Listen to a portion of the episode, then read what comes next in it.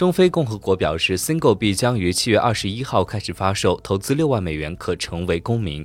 中非共和国 Single 创新公司发表的一份声明内容中称，Single 币将于七月二十一号开始发售，购买 Single 币的最低金额为五百美元，将以加密货币的形式收到包括比特币和以太坊。据悉，第一轮交易将以每枚零点一美元的价格提供二点一亿 Single 币，未来计划再进行十二个交易时段出 Single 币，价格呢逐次上调。同时，该国使用 Single 的一揽子投资建议也正在形成。例如，一块面积为二百五十平方米的土地以一万美元的价格出售 Single 币。